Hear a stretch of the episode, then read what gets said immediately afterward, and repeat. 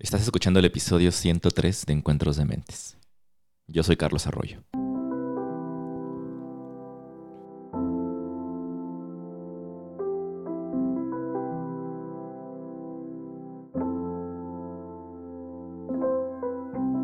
En esta ocasión les traigo una conversación con Luis Ramone.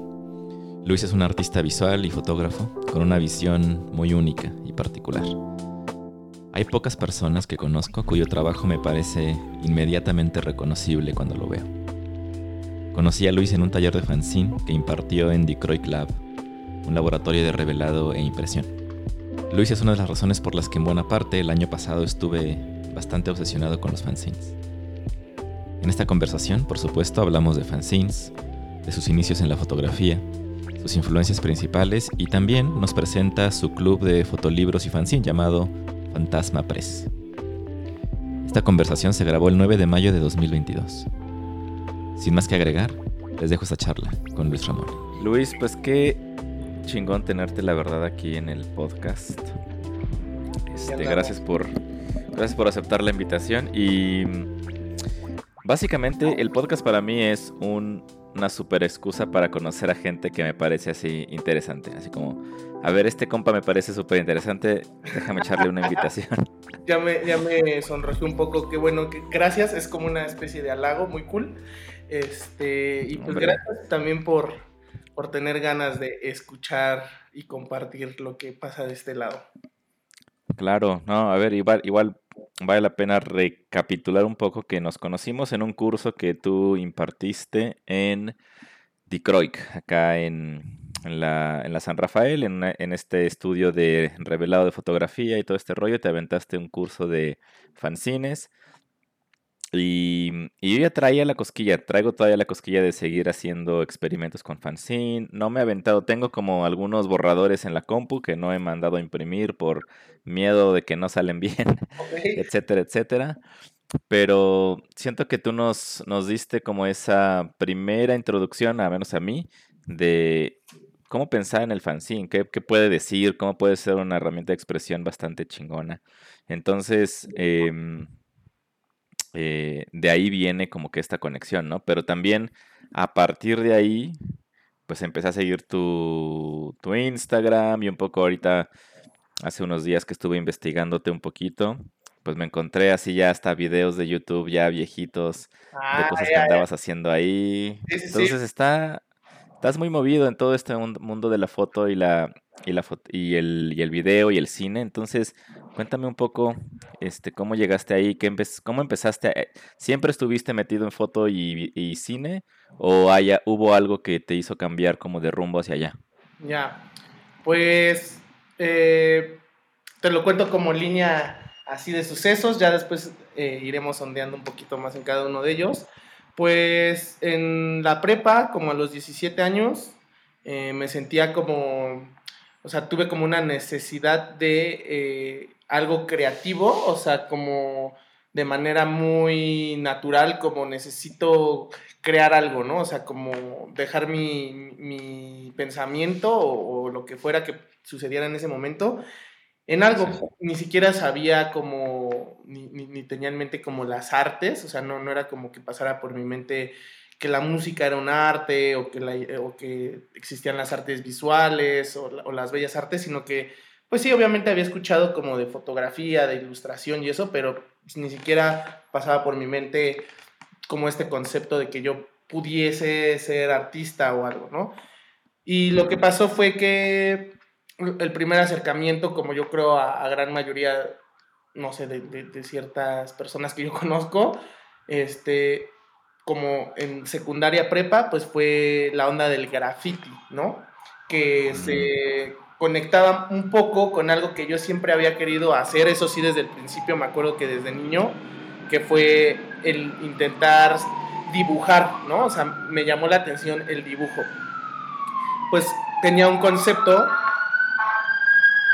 perdón, tenía un conceptillo ahí de, de una cuestión de, de, que pues las cosas se hacen bien técnicamente, ¿no? O sea, como que si vas a ser un fotógrafo, tienes que hacer las cosas bien. Si vas a ser un dibujante, pues tienes que hacer cosas hiperrealistas o, llevar la técnica al, al, máximo, a lo máximo que se pueda. No era como la idea que yo tenía de hacer las cosas. Entonces, pues me di cuenta que, como en autocrítica, que evidentemente a lo mejor yo no tenía un don del dibujo, o sea, se me, se me complicaba, me, me, sentía malo, a veces era frustrante, aunque era algo que disfrutaba como de hacer de, ah, voy a dibujar a Goku, a Scooby-Doo, o como cosas así, de pronto, ay, no me salió el ojo, o no me salió la mano, o se ve chueco, y entonces el proceso que era divertido al final terminaba en una frustración de no poder ser bueno, ¿no? Creo que eso obviamente contemporáneamente nos hemos dado cuenta que ya se ha desestigmatizado bastante. Es un tema que a lo mejor ahorita hablamos. Pero bueno, entonces lo que pasa es que digo, bueno, ¿qué más puedo hacer? Si no soy buen dibujante, ¿qué más puedo hacer? Y había un chico de Monterrey que hacía graffiti, que por eso lo seguía, pero también yo me daba cuenta que tomaba fotos y tomaba fotos de exposición, de larga exposición, ¿no? Entonces como que yo se lo enseñé a otro amigo que ya era más grande, él ya iba, ya era más avanzado y había tenido un taller de fotografía y, y así un comentario, ¿no? Así como una, como que si chance no hubiera existido ese comentario, quién sabe si yo estaría aquí. Me dice, esas fotos las puedes hacer con la cámara que tiene tu papá. Y yo así como, ¿a poco? Sí, que no sé qué es una cuestión de un ajuste ahí, la cámara de tu papá es semiautomática, creo que tiene ajuste manual y con eso lo puedes hacer. O sea, supongo que fue un comentario que me dijo como de alguna clase que él escuchó porque pues, no se dedica él a la foto. De hecho, es un, él sí se volvió como un, un artista de, de, spray y graffiti bastante famoso, se, llama Siek, trabaja mucho con Mot y con un montón de, de, de grafiteros. Este, le perdí la pista ya hace un tiempo, pero seguimos ahí hablando de pronto. Pero bueno, el chiste es que, que entonces agarro la cámara, me meto a ver como dos, tres cosas en, en Google o en YouTube para ver cómo funciona esta cosa. Y entonces lo que sucede es que me doy cuenta que sí, efectivamente se pueden hacer fotos de, de larga exposición. Y entonces lo, lo, lo, que sucede es que pues me encuentro que algo que yo había visto que me gustaba, lo puedo como reproducir. Al principio era como una reproducción de algo que me gustaba, ¿no? Como, ah, esto existe, yo lo puedo hacer también, ¿no? Y entonces, pues ese fue como el primer acercamiento a la fotografía y se podría decir, y bueno, más bien yo lo creo así, o sea, soy fotógrafo porque como que me di cuenta que era donde me desplazaba naturalmente y como sin presiones. Y de hecho, como algo que a mí me afecta personalmente mucho es como siempre el... que, que es como... Ahorita vamos a, a, encontrar con varias cosas curiosas. O sea, sí me importa mucho lo que la gente piense de algo que yo voy a hacer o a decir, en un sentido de que me o sea, considero que tengo una responsabilidad, ¿no? No tanto por el hecho de de una inseguridad, sino de una responsabilidad, ¿no? O sea, si yo digo, esta película está cool, o sea, hay una responsabilidad. Puede ser algo muy clavado, pero hay una responsabilidad del que yo diga, este tipo de cine no es propagandístico o no es, etcétera, etcétera, sino que es un cine que vale la pena ver. Entonces, cuando, o sea, con la fotografía no, no tengo este filtro, o sea, con la fotografía me siento excesivamente feliz cuando la hago y la muestro y pongo ahí lo que hay. Y sí hay una responsabilidad, pero ya no como inconsciente en mi ser, sino como ya una responsabilidad, voy a poner esto, ¿no? Pues, pero sí. bueno, así, así pasó. Y pues bueno, ya, o sea, como para no hacer la historia más larga, empecé tomando fotos en fiestas ya después eh, empecé a meterme a la biblioteca de mi prepa, veo como técnicas de foto, artistas de foto, y ahí es donde yo me doy cuenta que hay artistas fotógrafos, ¿no? O sea, yo no recuerdo si acaso Spencer Tunic, pero porque pues fue como noticia, ya sabes, de Televisa y como que va a venir al Zócalo y eso, pero de ahí en fuera yo no recuerdo que pensara que los fotógrafos podían ser artistas o que la fotografía podía ser, o es, ¿no? Un arte visual o se puede llevar a las artes visuales. Y entonces cuando descubro que hay fotógrafos que son artistas, me clavo y empiezo a buscar y encuentro como por ambiguamente a un fotógrafo que se llama Antoine Dagata, que es francés, y me voló la cabeza como, como todo lo que hace. Es una referencia estética muy directa a mi trabajo. Eh, en fondo, yo tengo otro discurso del por qué mis imágenes son así, pero estéticamente es una referencia muy grande que de hecho fue una referencia muy directa en los, en los dos, tres primeros años de mi fotografía. Después la dejo de lado como unos cinco años, ¿no? O sea, como que cinco años ya no pensaba tanto en él, pero ahora, como en los últimos dos años, este, otra vez regreso como a este, a este mood un poco. Y, y, bueno, es eso. Y el cine, el cine es como un sueño que es un poco más, ¿cómo decirlo? Mm, no imposible, pero mm, sí ha estado ahí. O sea, se me dificulta la producción cinematográfica, se me dificulta la responsabilidad de tener un crew y de trabajar en equipo por una cuestión de ansiedad, de tener todo bajo control. Entonces, en esa situación el cine se ha complicado un poco como en, en mi vida personal como artista o como, em, como en el anhelo de querer ser director de cine se ha complicado en ese aspecto, pero bueno, se ha ido adaptando a hacer cosas audiovisuales eh, de, otro, de otro tipo, como videopoemas. Eh, tuve recientemente el estreno de un videopoema, ¿no? Le, le, llamo cortometraje como para autocomplacerme un poco, pero pues realmente es un videopoema. este... Y ahí va. Oye, pero a ver, Ahí. Déjame, regresar tantito a, a este comentario que te hizo este compa de, oye, pues esta foto la puedes hacer tú también, ¿no? Como em, ese tipo de comentarios a mí también me, llaman mucho la atención, ese tipo de encuentros que cuando en, retrospectiva los ves dices, si eso no hubiera ocurrido, quién sabe si me hubiera gustado esto, ¿no? O si me hubiera eh, metido más por ese camino. Yo también tengo ese tipo como de conexiones de algún comentario de una persona que me dijo, en mi caso, por ejemplo, el tema de los idiomas siempre ha sido muy importante, entonces cuando alguien me abrió como esa puertita y, no, tú también puedes, como cuando se hace accesible algo que para ti cuando estás chico se ve imposible, eh, como dices, ¿no? Como que te vuela el cerebro, te vuela la cabeza y te dices, ¿cómo hay gente que hace esto y puedo hacerlo yo también? Como que esto es una cosa mágica que creo que también eh, no sé, lo estoy vinculando un poco con que yo creo que tú, por, por las clases que das, por los videos que vi que subiste, que tienes en YouTube de explicando como a cineastas y a fotógrafos, creo que tienes como esta cosquilla de acercar estos artistas y esta arte al público. O sea, por eso yo creo que tienes como muchas ganas de hacer, de, de ser esa persona para otros, ¿no? De, de, decirle a otras personas, mira, yo hice esto, pero también lo puedes hacer tú con las cosas que ya tienes, ¿no?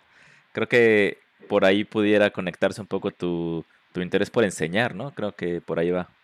Sí, totalmente. O sea, lo, lo, describes real lo que es. No es, nunca fue una meta que yo me levantara un día y dijera, ah, quiero ser esto, ¿no? Ah, pero hay una, o sea, es como un dicho lo han dicho muchas personas de distinta forma. O sea, yo lo he escuchado de Mac de Marco y de este diseñador que recién falleció que se llama Virgil Abloh, ¿no? Como Mac de Marco dice algo así como de ser la persona que necesitabas cuando eras joven.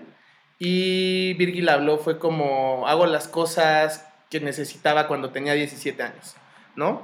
Entonces es como un poco parecido en esencia los comentarios y es algo ahora que yo ejerzo como un poquito una especie de filosofía de vida más allá de lo propio que yo pueda hacer y de lo que yo haga directamente como mis fotos o mis videos o mis dibujos, lo que sea, como esta expansión del poder hacer, siempre, siempre, me siempre la he tenido como, como una especie de filosofía de vida. Y sí, de ahí viene todo, o sea, de ahí viene como el querer mostrar artistas, el querer este, enseñar, este, hacer fanzine, hacer cortometrajes, eh, hacer fotografía. Sí, tiene que ver como conoce porque también, mm, pues mi proceso siempre fue como un poco periférico en, en cómo me relacionaba con las cosas siempre fue un poquito periférico porque, bueno, primero empecé siendo fotógrafo de fiestas, ¿no? Pero ya en, estos, en, esta, en las fiestas, pues ya había fotógrafos, o sea, como con más edad, ¿no? 25 años, y pues yo tenía 17, ¿no? Entonces era como, estos fotógrafos, pues en esta pequeña escena ya son famosos, ¿no? Entonces yo soy como el nuevo, ¿no? Yo tengo que hacer mi camino ahora. Y entonces después saltaba otra cosa como fotografía de calle, ¿no? Y entonces ya había un círculo en el que existía. Y no era que yo no quisiera estar ahí, sino como que tampoco me gustaba tanto cómo se gestionaba eso, ¿no? Esas cosas, ¿no? O sea, como que yo decía, hace falta esto, hace falta esto, pero pues también quién, a lo mejor yo me sentía como quién era yo para decir, hagan así las cosas o, hagan así sus fiestas o hagan así la foto, pues la neta nunca me, ha, nunca me ha gustado meter el dedo como en cosas que ya existen o que ya están hechas, porque creo que ese es el encanto de, de, haber llegado antes que yo, ¿no?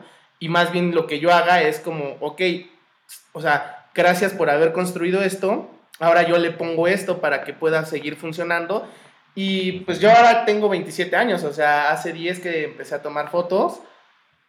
Estoy como siempre a la expectativa de, de que hacen la gente más joven que yo, ¿no? O sea, a veces veo chicas y chicos que tienen 21 años, 20 años, que ya están haciendo su fanzine, ¿no? Y pues mi primer fanzine yo lo hice como a los 25 años.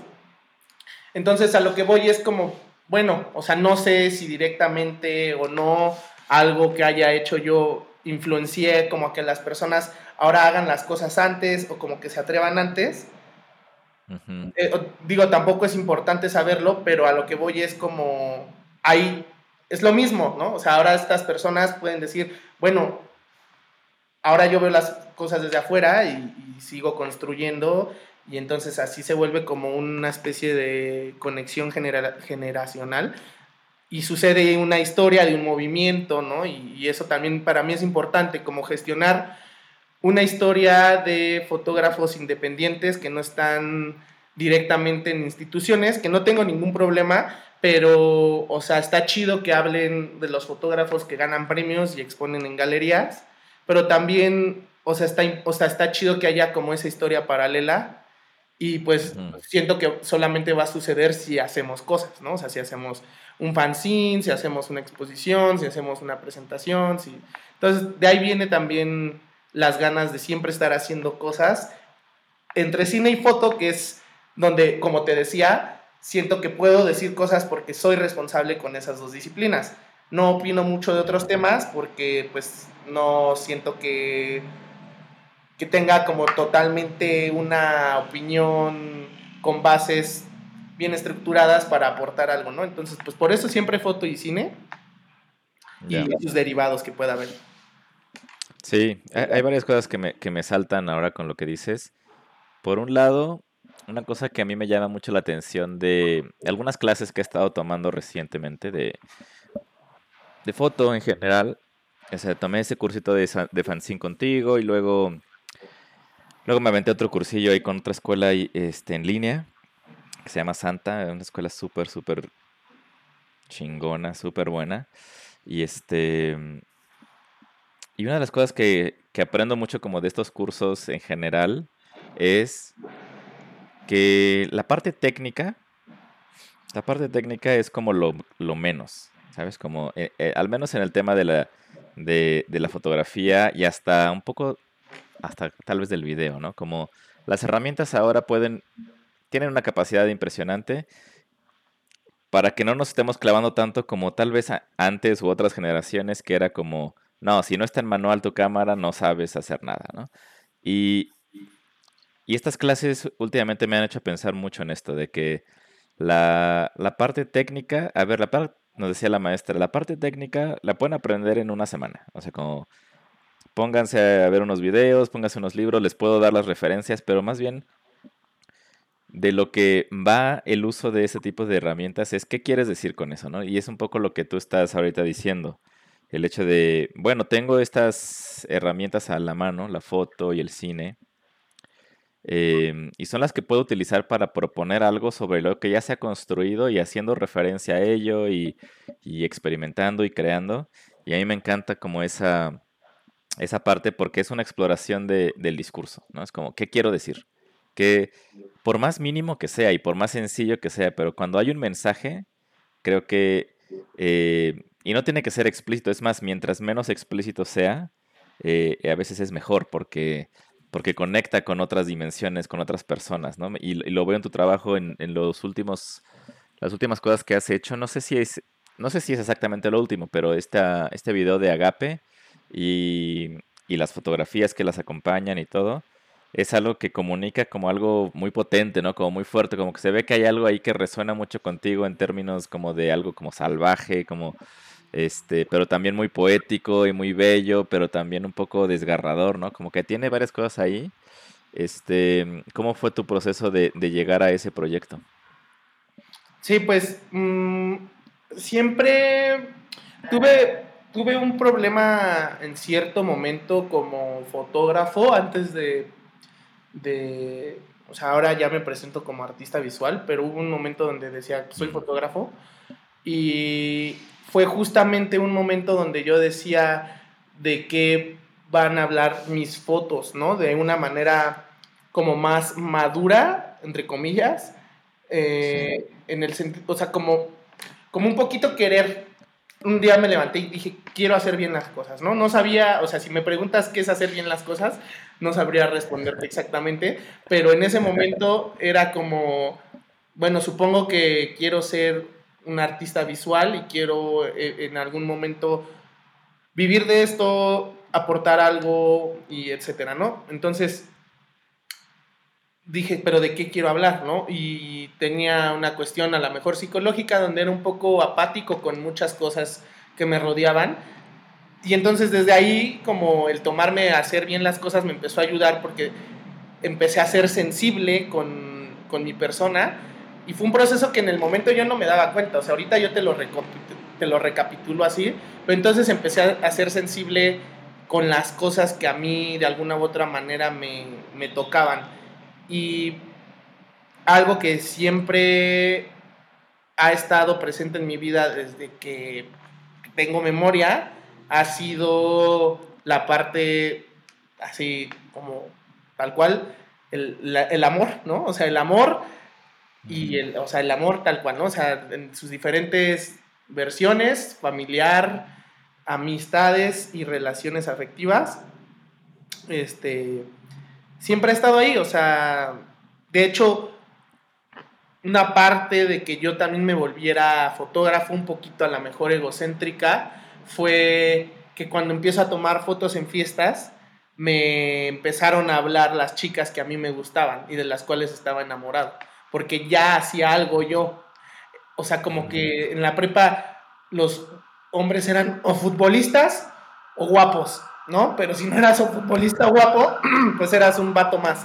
Y entonces de pronto había un fotógrafo y supongo que era raro para mis compañeros, ¿no? O sea, a lo mejor ahora no, pero en ese momento pues era raro como que yo pues decía, o sea, soy fotógrafo a los 17 años, tomo fotos y a la gente le gusta cómo tomo fotos y mis amigos en las fiestas siempre me pedían fotos, siempre me pedían fotos y entonces tenía algo que aportar, ¿no? O sea, como a lo mejor hablaban de Perenganito que era muy bueno y que iba a ir a las bases, a las fuerzas básicas de la América o de algo, pues en las fiestas hablaban parecido de mí.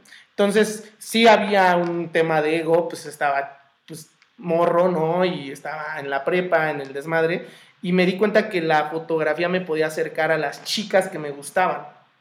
En, unas, en, un, en un sentido como de, hey, mira, puedo aportar algo diferente a lo que a lo mejor estás acostumbrada a platicar, ¿no? O sea, te puedo hablar de que este fotógrafo está bien chido, pues un, un poco como taku de la fotografía, pero, pero también siempre como con esta cosa cool de, de, que eran fiestas y cosas así, ¿no? Entonces, el resultado de Agape ah, puede sonar muy, creo que es, no sé si grande o pequeño, no sabe. o sea, es el resultado de cómo percibo el amor, pues prácticamente desde que tengo memoria hasta enero de este año, ¿no? Que fue que terminé una relación, pero una relación como que, o sea, me enseñó demasiado y que me llevó a cuestionarme cómo es que yo me relaciono afectivamente con una persona y cómo venía detrás, pues, cosas de familia, o sea, de mis papás, de mis abuelos, de amigos. Y bueno, entonces como que el resultado de Agape en fondo como concepto es eso. Y las imágenes, pues es más bien el regreso, o sea, como me empecé a clavar mucho en los detalles. O sea, pero porque también en mi día a día soy muy así. No sé si es como algo cool o algo que me atormenta, pero siempre estoy observando todo, ¿no? O sea, soy como un, un boyerista así muy, muy, muy, muy, muy avanzado, o sea, en, cualquier connotación, ¿no? Eh, me estoy fijando siempre en las personas cuando voy en la calle, cuando voy en la bici, cuando voy a una fiesta, cuando conozco a alguien nuevo, siempre me estoy fijando en qué hay en ellos, ¿no? Y entonces las fotos que sean tanto de detalle fue una forma en la que yo quise como transmitir esa personalidad que tengo, ¿no? Y, no es como que se lo cuente a todo mundo, o sea, no es como que, ah, hola, ¿cómo estás? Este, soy un observador de primera clase. No, pues obviamente solamente voy viviendo así, pero, pero sí, o sea, quería que mis imágenes se sintieran o sea, o tuvieran una personalidad, y pues, ¿qué personalidad? Pues la, o sea, quería ponerles mi personalidad como de mi, mi, de mi persona real. Y pues son proyecciones, o sea, ya como la imagen en forma, ¿no? Son proyecciones como eróticas, nostálgicas y emocionales de una relación, pero de hecho están producidas a forma de ficción.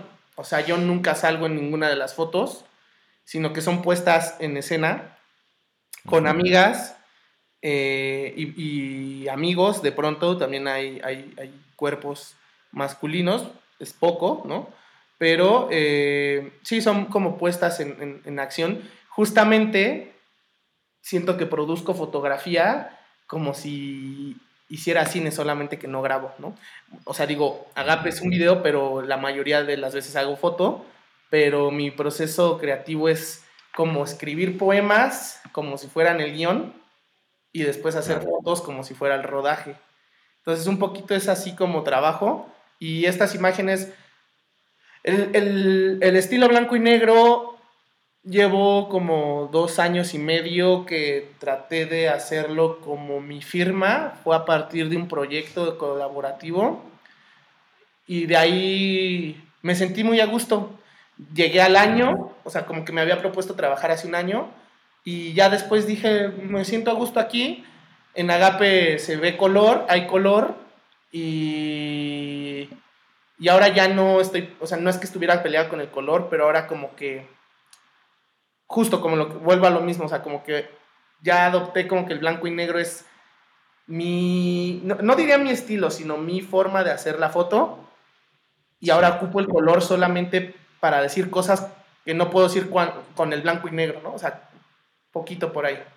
Sí, lo este, noté, sí lo noté en el video cuando, cuando empezaron a aparecer algunas escenas a color. Sí, me llamó la atención porque ya sabía, ya, ya había escuchado decir eso, ¿no? De la parte de, pues que el blanco y negro era como una forma en la que tú decidiste expresar tu fotografía.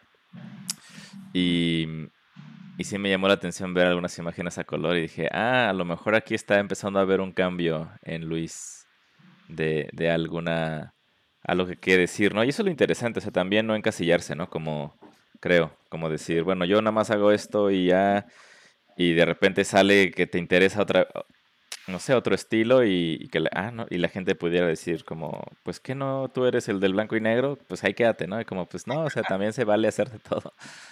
Sí, sí, sí. Este, Sí, oye, y cuéntame un poco sobre, sobre Fantasma Press. Vamos a hablar de Fantasma Press.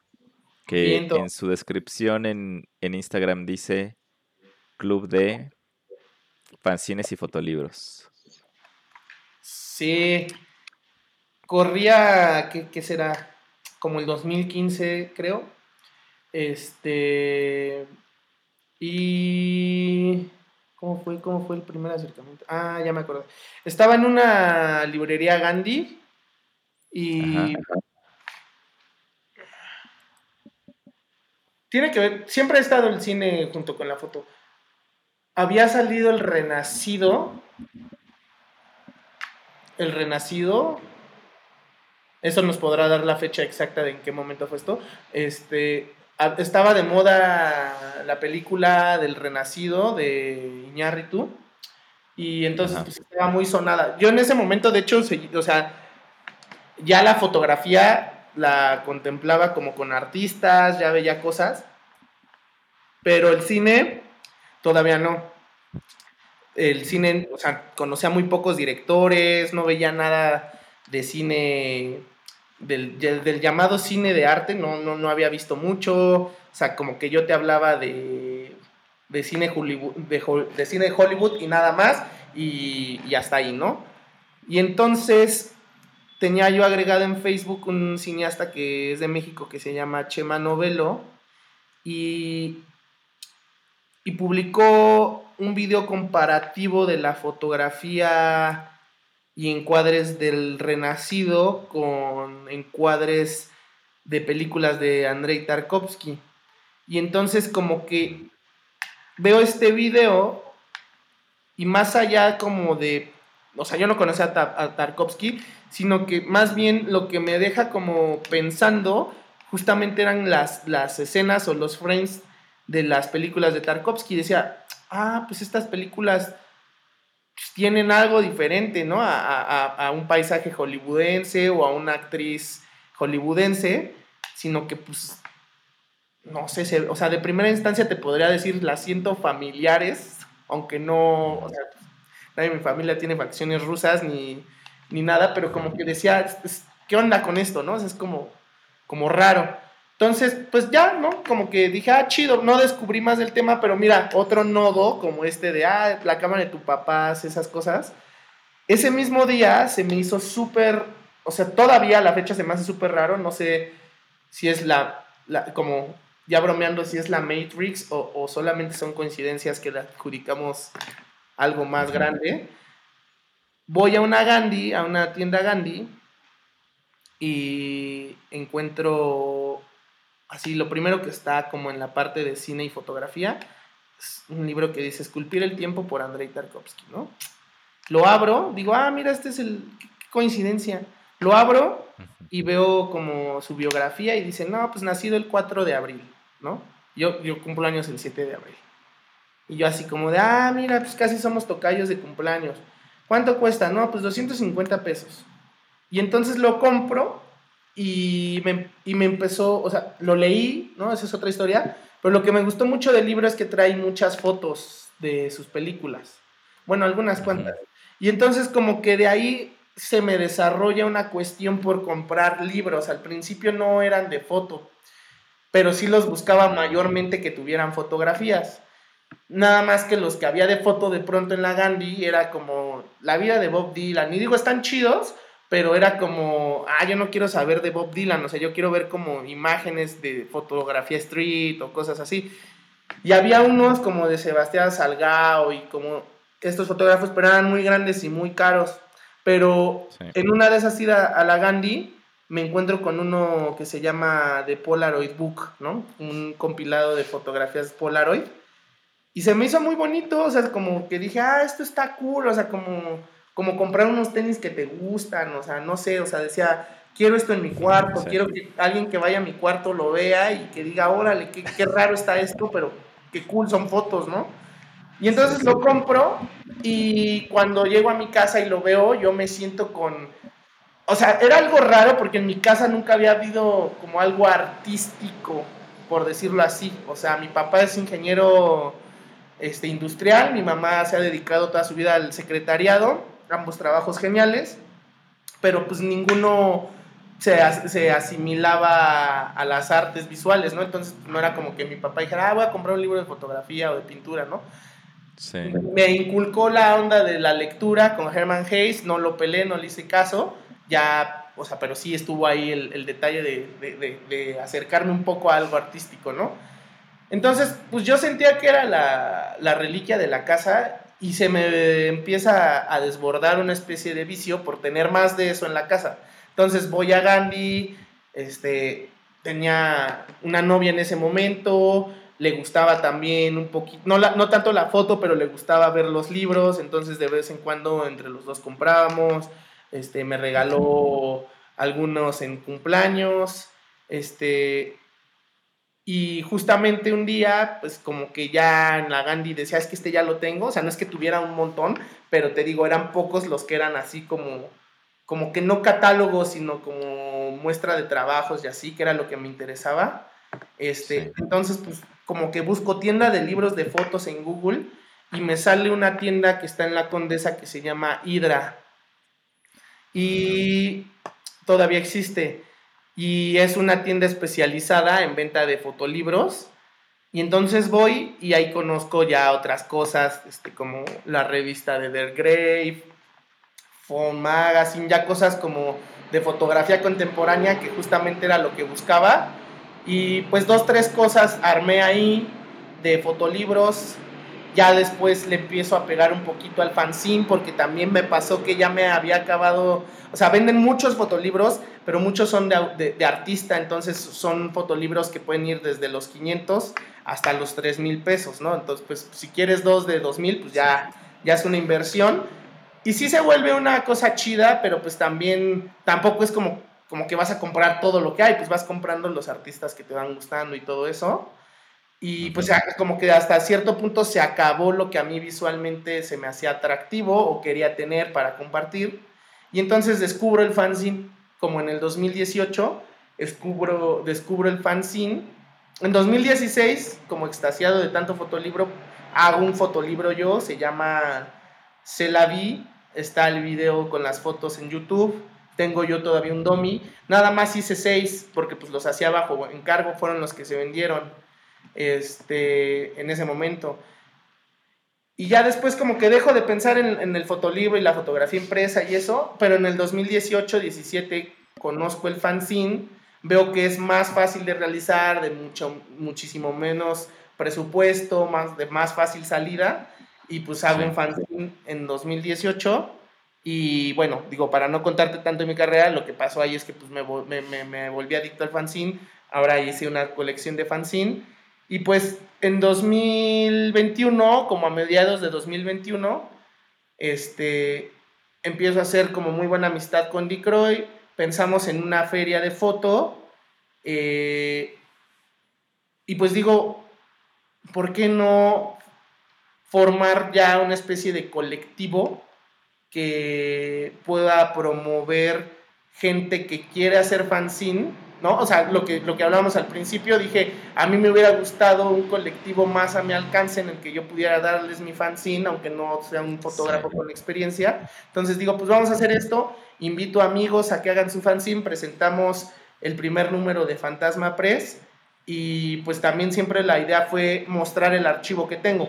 Eh, porque era como una cuestión como de, sí, yo tengo un montón de cosas bien padres, pero nada más las va a conocer la gente que me pregunte o la gente que, se las, que yo se las enseñe. Con Fantasma Press lo que puedo hacer es siempre estar mostrándolas, ya sea en ferias, talleres, charlas, lo que sea. ese archivo que yo tenga o esos libros que compré, ya la gente los puede ver. Eventualmente quizás se haga una biblioteca, pero creo creo más, ahorita en este momento de mi vida, creo más en la distribución que en la retención de las cosas. Entonces, eh, bueno, va por ahí y pues eso fue Fantasma Press, fue como crear una especie de, de proyecto o colectivo donde puedan entrar todas estas propuestas independientes y, y, del mundo, porque pues algo que ha estado funcionando muy chido es que llegan fotógrafos internacionales y por medio de Decroy o directamente porque buscaron y les salió Fantasma Press,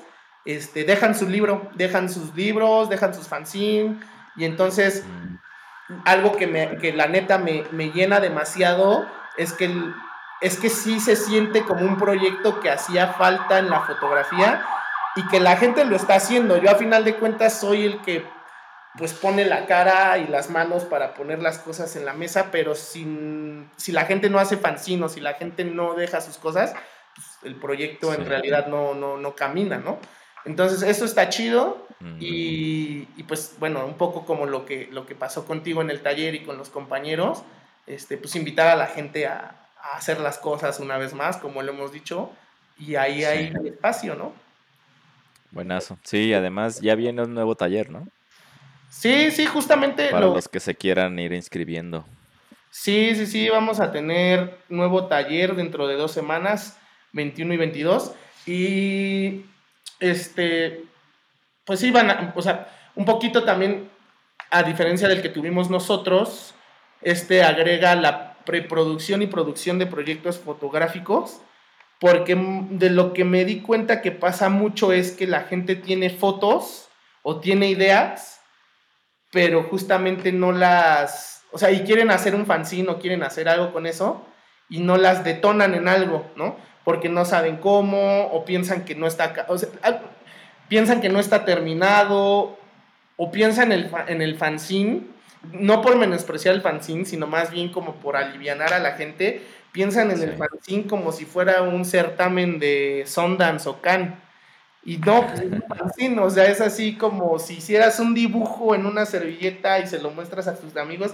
Eso es el fanzine, como subir 10 fotos en Instagram. Es lo mismo, solamente que está en papel y que lo puedes regalar o vender, ¿no? Pero es eso, es la, es la salida a algo que te está sucediendo en este momento y que lo expresas en foto, dibujo, poesía o lo que sea. Y bueno, un poquito es convencer a la, a la, a la, a la gente de que pues aquí está esta herramienta tan bonita que es el fanzine y que pues lo puede, lo, lo puede hacer, ¿no? Y, obviamente también pueden ocupar el fanzine o esta técnica para hacer un proyecto a lo mejor más elaborado, pero bueno, pues ese, digo, eso es otra cosa, es a lo mejor la salida, sí. otro pensamiento pues, pero pues ahí es eso.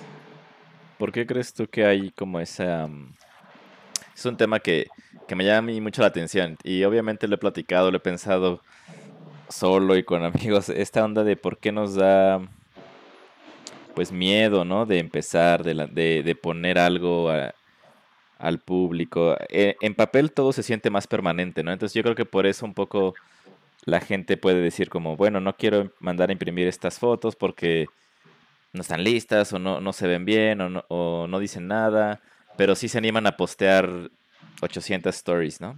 Entonces como ¿Qué, crees tú que está pasando ahí? ¿Por qué las personas, eh, no, a todo mundo obviamente, pero creo que sí hay una buena proporción de personas que tenemos, ¿no? Me incluyo, como ese miedo de, ya tener borradores ya prácticamente hechos, ya están nada más maquetados en, cualquier herramienta que se pueda juntar un fanzine.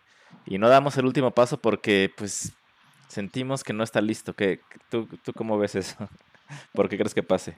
Pues es, es, es, lo que te decía un poquito al principio, es como, es como curioso o contradictorio. En, o sea, de mis, desde mi perspectiva, pues, uh, a pesar de que, de que me importa mucho, ahora sí que lo digo abierto, abiertamente, me, me, importa el qué dirán de lo que produzco, pero bajo esta responsabilidad, no en una forma de inseguridad, sino de responsabilidad. Es curioso que no es que no me dé miedo, siempre estoy a la expectativa, pero más bien es como la confianza, no sé, o sea, no, no, podría decirte de dónde viene como la inseguridad, pero creo que va más a una cuestión de, de, de creer en algo, que algo debe de ser algo, ¿no? O sea, como, o sea, por ejemplo, este ejemplo creo que lo puede describir muy bien. Cuando fui a hacer el examen para el CCC, que no me quedé, el director de ese momento, no me acuerdo quién es, estábamos nosotros en la cineteca con el examen ya en la banquita y él dijo, este, mucha gente se queja de este proceso, que no sé qué, que bla, bla, bla, y dijo, si ustedes un día estrenan una película, su película está empezando a ser pensada desde este momento que están haciendo este examen, ¿no? Como su película no va a existir, en el, o sea, si es una ópera prima del CCC, su película no puede existir si no hacen este examen, ¿no? Entonces piensen en que este examen es parte del proceso a estrenar ese cortometraje o ese largo, ¿no? Yo creo que, o sea, como lo que te refieres es un poco como, es que no sé, digo, no vivo en la cabeza de las personas, pero a lo que me refiero es como que a veces las personas sienten como yo porque o sea, pondría esto, ¿no? Si no soy artista o no soy cocinero, o quizás nada más hago este y no vuelvo a hacer nunca nada. Pero justo creo que esa es la, la esencia del fanzine, como el que no necesitas ser un fotógrafo con trayectoria para que llegue Paidos o Tasken a, a, hacerte un catálogo, sino que me divierte, ¿no? O sea, tengo algo que decir, tengo una opinión y no voy a subir un tweet, voy a hacer un fanzine. A lo mejor también de pronto es de Siria, como a mí me ha pasado, ¿no? O sea, como de Siria, como ya ahí está el borrador, pero qué tal que voy, imprimo mal y me gasto 200 varos a lo pendejo, perdón, o, como cositas que ya ni siquiera tienen que ver directamente como con el van a ver mi trabajo, sino como, como es un poco, ¿no? Sí, un poco más logístico. Pero igual pensé, pensé en, lo que acabas de decir, me gustó esta, esta onda de, divertirnos, ¿no? Como de, quitarle un poco la presión de, uy, estoy haciendo arte, este, necesito llegar a, a o, o, ver ciertas referencias de otras personas. A mí me pasó mucho esto hace unos años, que yo creo que en parte por eso también dejé bastante tiempo la fotografía, porque también estaba muy metido en la foto hace varios años. Y, el juego de comparación es muy destructivo, ¿no? Autodestructivo, como de ver a otras personas hacer cosas increíbles y, decir, no, como, mm, no sé si yo voy a llegar ahí nunca, pues para qué me esfuerzo para qué. Y es una presión que, nos, que solitos nos aventamos, creo. Entonces, si regresamos a el disfrute, a diviértete, hazlo, como que el fanzine es justo una herramienta súper amable para poder equivocarte, hacer cosas, que salga, a veces hasta lo hacen a propósito, ¿no? Que los dobleces no sean exactos. O sea, el punto es solamente expresar algo si es que tienes esa necesidad y deseo de hacerlo. Y, y, y muchos tenemos un poco esa, pues a lo mejor un perfeccionismo ahí de, no, si no sale perfecto me voy a ver como muy torpe, ¿no? Y, y pero ¿y qué? ¿Qué pasa, no? Como que eso, este, no entendemos como, como te dijeron ese, en ese examen, ¿no? Que equivocarnos y hacerlo mal es parte del proceso de querer mejorar y, si, y, no tenemos por qué estarnos exigiendo tanto, pues como que un poco creo que hay, hay que regresar a, a, divertirnos con, con, la expresión, como decías, hacer unos dibujos y publicarlos y listo, como si se lo estuvieras enseñando a un amigo, ¿no? Sí, claro, creo, también siento que, que un poquito, o sea, bueno, no sé siempre fui como una parte de mi, de mi formación fue como siempre ser rebelde, o sea, en un sentido como, o sea, también es un poco eso y, está chido, como ser rebelde en el sentido de, de que así ha sido la historia de muchas cosas, o sea, yo creo que los Ramones se aburrieron justamente del rock que había y querían tocar más rápido y lo hicieron.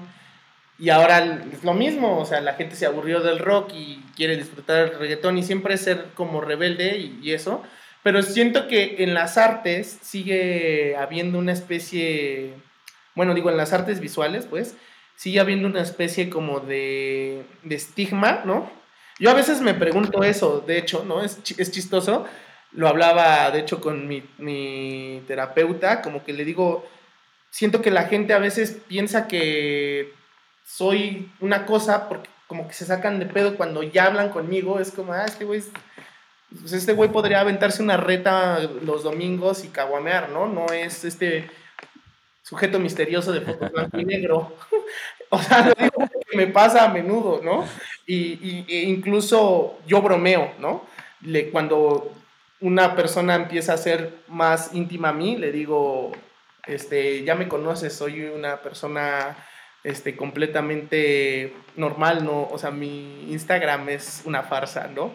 Y, y, lo digo porque a lo que voy es que siento que es lo que dices, o sea, ah, como yo no tengo ahorita miles de seguidores y como nunca he hecho una exposición como por, o sea, como quién va a ver mi fanzine, ¿no? O sea, como a poco es necesario esto. Pero en lo personal, Charlie, o sea, para mí las cosas más sin tanta atención y por decirlo de una manera superficial, desconocidas, son las que aportan más, porque aunque a lo mejor la edición o lo que se quiere decir no, no está bien definido, o sea, no está bien dicho, por decirlo de una manera, sí tiene el aporte de algo que no se ha dicho, ¿no? O sea, por ejemplo, yo, es como que sí, te puedo hacer un fanzine y si te gusta, qué cool, lo compras. Pero justamente es también traer a más gente que diga, el color está también chido, ¿no? O el neón o, otras cosas, o sea, como, como la diversidad, sí, justo, o sea, como si lo podemos hacer una metáfora, es como como eso, o sea, como que la diversidad de las cosas para mí es lo interesante porque de ahí surgen nuevas cosas, ¿no? Y, la gente más joven o la gente desconocida, seguramente, desconocida te digo de una manera superficial, hablando en un sentido de, de, que a lo mejor no es que se dediquen todos los días a hacer fotos, pero lo hacen un domingo y lo disfrutan, ¿no? Pues justo, o sea, a mí me gustaría poder disfrutar la foto un domingo, o sea, ya no es como cuando era niño, ¿no? Bueno, adolescente, o sea, yo ya no encuentro, en este momento de mi, de mi onda fotográfica, yo ya no encuentro diversión en hacer foto street. Y lo he intentado y, y es un poco triste porque así empecé, ¿no? Pero, pues, digo, a lo que voy es, hay gente que sí está encontrando esa diversión, pues hazme un fanzine, quiero ver cómo tú sí disfrutas de hacer fotos los domingos, ¿no? O de hacer fotos de, cualquier cosa, de tu familia, de que viste a tus primos y, les hiciste un fanzine. Y eso es de lo que trata el taller justamente. O sea, como que un fanzine puede ser cualquier cosa. Le tomé fotos a los niños que venían a pedir calaverita y hice un fanzine de 20 páginas con los 20 disfraces más chingones. O sea, para mí es un gran fanzine, ¿no? Y no, No, tienes que, haber estudiado cinco años fotografía, ¿no? Solamente es pensar una idea, hacerla y divertirte y, hacer un fanzine. El fanzine al final es como el todo y el nada, ¿no? Es como el pretexto y al final sigues haciendo foto y ya este, distribuyes tu trabajo. Eso creo. Y además, sí, creo que Em, eso, además de todo esto que acabas de decir, crear el fanzine creo que tiene la, mm, la capa agregada de que se convierte en algo tangible, material, en, algo que ya no hay tanto, pues como que en este mundo instagramero y tiktokero, pues es todo muy, muy de pantalla y muy scrolleable, ¿no? Como que cualquier cosa. Y, y ya no pensamos tanto. De hecho, en este otro taller que tomé, pues había como una parte dedicada al tema de la materialidad, ¿no? Y como que yo pues, en la vida había pensado en, en eso, nunca había pensado en, ah, en qué, en qué, cómo quiero, qué papel quiero que sea, que la portada puede ser diferente, puede tener como páginas traslúcidas y eso dice algo también de la foto que sigue, ¿sabes? Como mil cosas que también transmite la materialidad que se pierden en, la, en lo digital.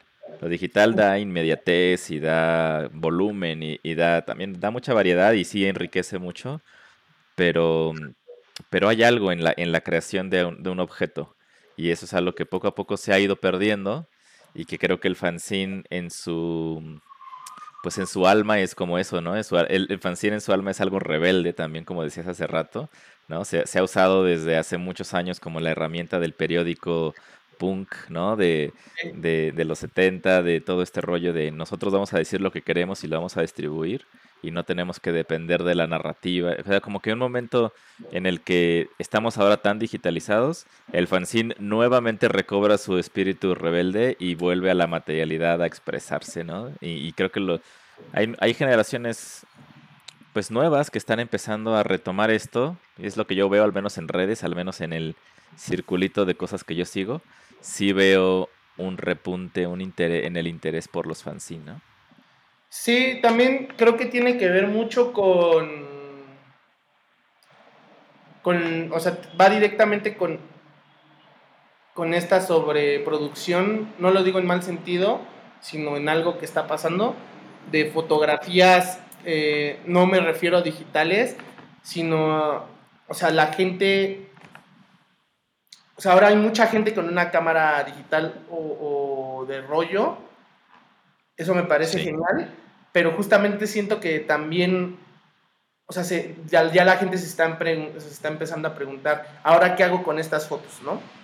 O sea, me acabo de aventar cinco rollos esta semana, ahora qué hago con estos 134 archivos que me llegaron, ¿no? Eh, o, hice dos shootings con personas esta semana y en total suman 300 fotos, ¿qué hago con estas 300 fotos? Porque subo una, dos, tres a Instagram, pero también Instagram ya tampoco es la plataforma que en un momento fue. Entonces, como que la gente está diciendo que así que chingados hago con estas fotos, ¿no? Y, y al final creo que es hasta como una cosa bien bien bonita, ¿no? Y yo también hasta cierto punto siempre he querido, y, siento que en algún momento va a pasar, va a ser como una cosa medio, otra vez como medio taku, en el que la gente va a llegar con su fanzine y se lo va a intercambiar, ¿no? Y que ya va a ser como una especie como de, ah, yo tengo estos dos fanzines, o yo o voy a hacer el mío y te lo cambio. Siento, o sea, ya existe en nicho, pero siento que, se, que sí se podría como expandir un poco. Y retomando lo que dices, pues sí, también algo bien cool del fanzine, ¿no? Es que pasamos de una época material a una época digital en cuanto a las cosas, pero nadie, y, de hecho hay talleres especiales para esto, nadie nos enseñó a preservar la memoria digital, ¿no? Y como que de hecho no hay un miedo hasta que nos pasa que se nos borra el disco duro, pero realmente no hay un miedo o una preocupación de preservar esta memoria digital de cada uno de nosotros. O sea, de repente cambias de celular y, ya, ¿no? O sea, las fotos que te, tanto trabajo que te costó borrar de tu ex que nunca borraste, cambiaste de celular y ya. Ahora sí ya no están en el nuevo, ¿no? O, las fotos de tu familia, o, el viaje, o los videos mal grabados del Vive Latino, del Corona Capital, cambias de celular o cambias de compu y si te interesó hiciste el respaldo en un disco duro, pero el disco duro ahí está, ¿no? Y, y cuando lo conectas, pues en una peda, chance, días antes de tu boda, no sé, o sea, pero no es como que... No, y no creo que tenga que ver con la nostalgia de decir, ay, sí, antes existía el álbum familiar.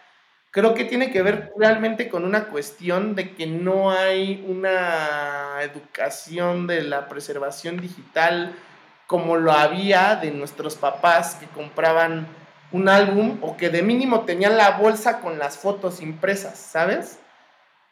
Entonces, eh, creo que algo bien chido del fanzine es que también puede ser la posibilidad de ser un archivo, no solamente algo, una salida de, de, un trabajo. O sea, digo, para mí todo lo que se produce en algún momento se vuelve documento y archivo, pero a lo que me refiero es o sea, por ejemplo, ¿no? O sea, puedes hacer un fanzine, como te decía, de la boda de, las bodas de plata de mis abuelos y se los doy.